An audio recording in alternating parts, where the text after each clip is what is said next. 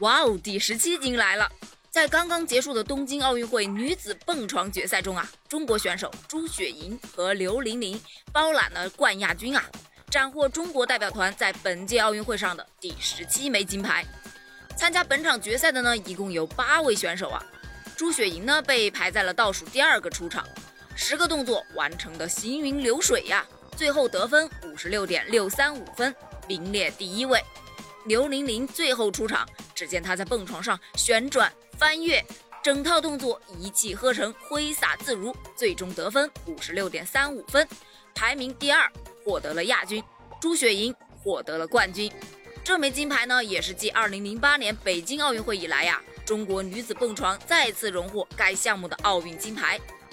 蹦床项目呢，自两千年正式进入奥运会以来呢，共诞生了三十枚奖牌，中国队啊就拿到了其中的十一枚。明天啊。